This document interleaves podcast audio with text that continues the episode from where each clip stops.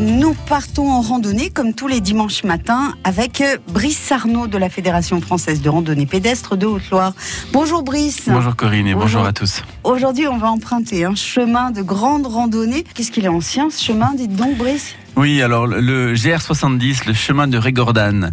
Alors autant le GR, lui, n'est pas très ancien, il a qu'une dizaine d'années, autant le chemin de Régordane est un, un, vieux chemin, probablement un des plus vieux chemins qui traverse le Massif central, puisque c'était un chemin commercial qui a été créé par les Phéniciens, euh, qui utilisaient ce, ce, chemin ancestral pour traverser le, le, Massif central, notamment pour faire du commerce avec le nord de la Gaule. D'où partons Alors ce chemin de Régordane, ce GR70, euh, il débute au puy il a un départ commun avec le Saint-Jacques de Compostelle. Ils partent du même endroit, de la même place.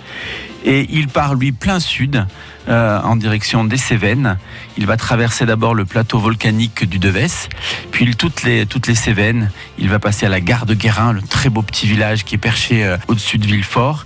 Il va passer à Villefort, à Génolac, et il va descendre comme ça jusqu'au bord de la Méditerranée, puisqu'il se termine à, Saint-Gilles-du-Gard. Mais c'est un chemin de combien de kilomètres? Alors oui, c'est de la grande itinérance. Hein. Ah il faut bien avoir une bonne quinzaine de jours devant soi pour faire ah cet itinéraire.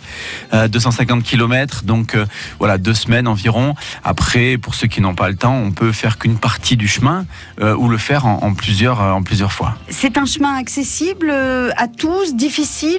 Alors c'est un chemin de grande randonnée, donc c'est un chemin qui est fait pour les randonneurs un petit peu aguerris, mais c'est un chemin qui est sans grande difficulté. on traverse des zones de moyenne montagne, il n'y a pas de, de pente très raide et on peut vraiment, si vous êtes un, randonneur un peu habitué à, à marcher, vous pouvez vous lancer sur cet itinéraire sans problème. Où peut-on trouver des infos complémentaires sur ce chemin pour euh, s'informer sur ce chemin, vous pouvez vous rendre sur notre site www.rando-haute-loire.fr.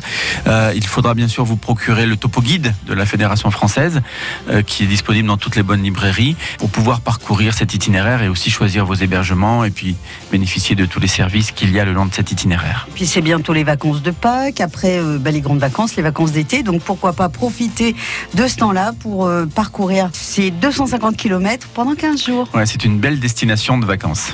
Merci beaucoup Brice, on se retrouve la semaine prochaine. Au revoir.